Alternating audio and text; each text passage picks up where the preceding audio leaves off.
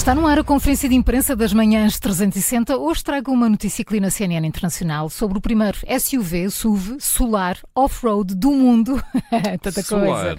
Que atravessou Marrocos movido apenas pelo sol. Isto é incrível. É Impressionante. É, Chama-se Stella Terra, foi desenvolvido por alunos da Universidade de Tecnologia de Eindhoven, Eindhoven na, na Holanda, e tem estado a ser testado nos terrenos mais acidentados de Marrocos. Ainda há pouco tempo o Paulo falou aqui sobre isto, é um facto que os carros com emissões zero estão a crescer em popularidade, mas a utilização de um veículo elétrico é quase impossível em locais com infraestruturas de carregamento limitadas, não é? Portanto, Eh, sim, e ainda essas, essa escassez ainda existe em todo lado. Exatamente, Claro. e este, este SUV, este SUV eh, verde caqui, vem mudar isso.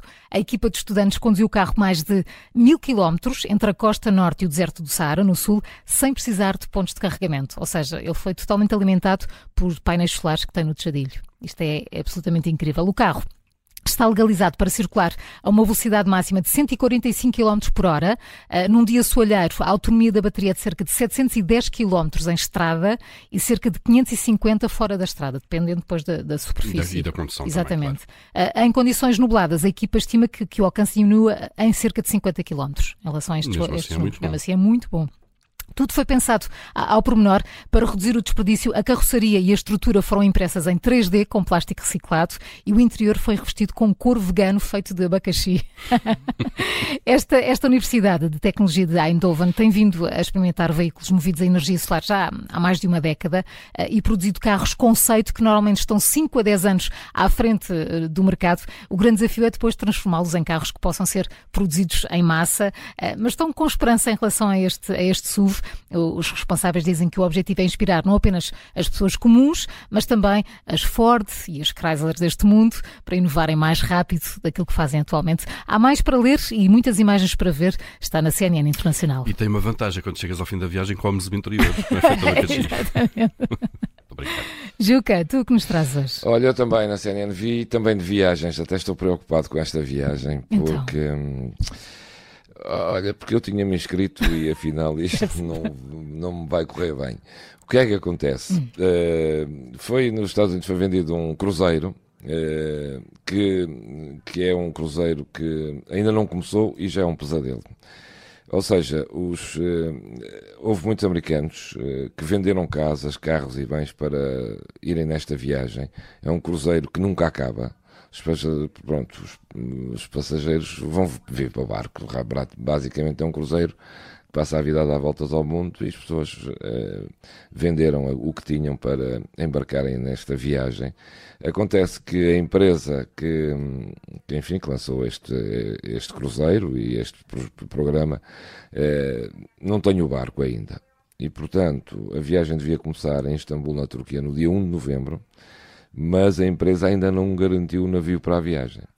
Eh, dizem que está, estão a fazer as coisas de acordo com o planeado, mas a verdade é que há, enfim. Por isso é que nunca acaba, nem começa. Pois.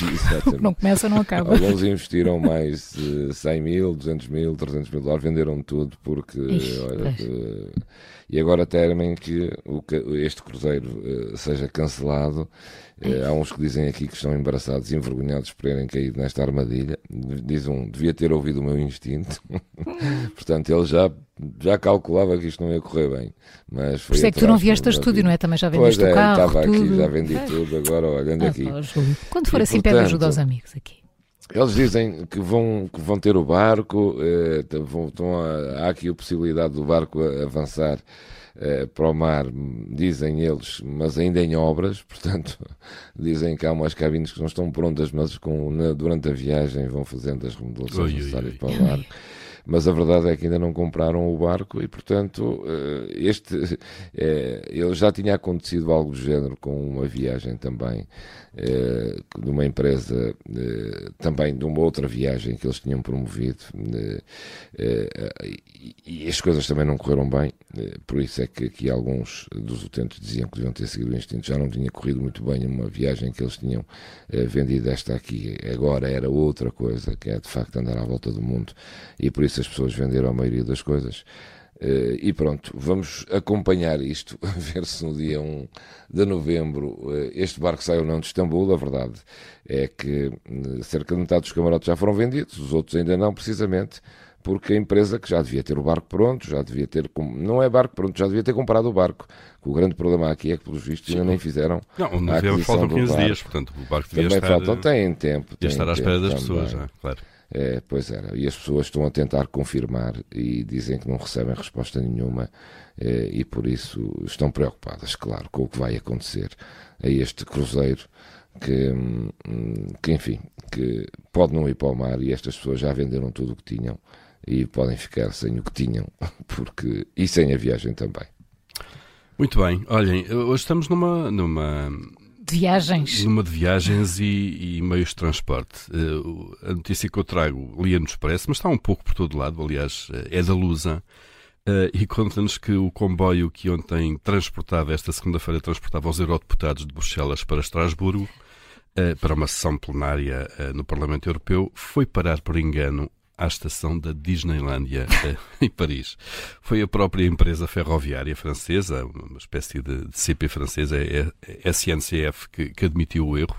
Eh, todos os meses um comboio transporta várias centenas de eurodeputados e funcionários de Bruxelas para Estrasburgo para a sessão plenária do Parlamento Europeu.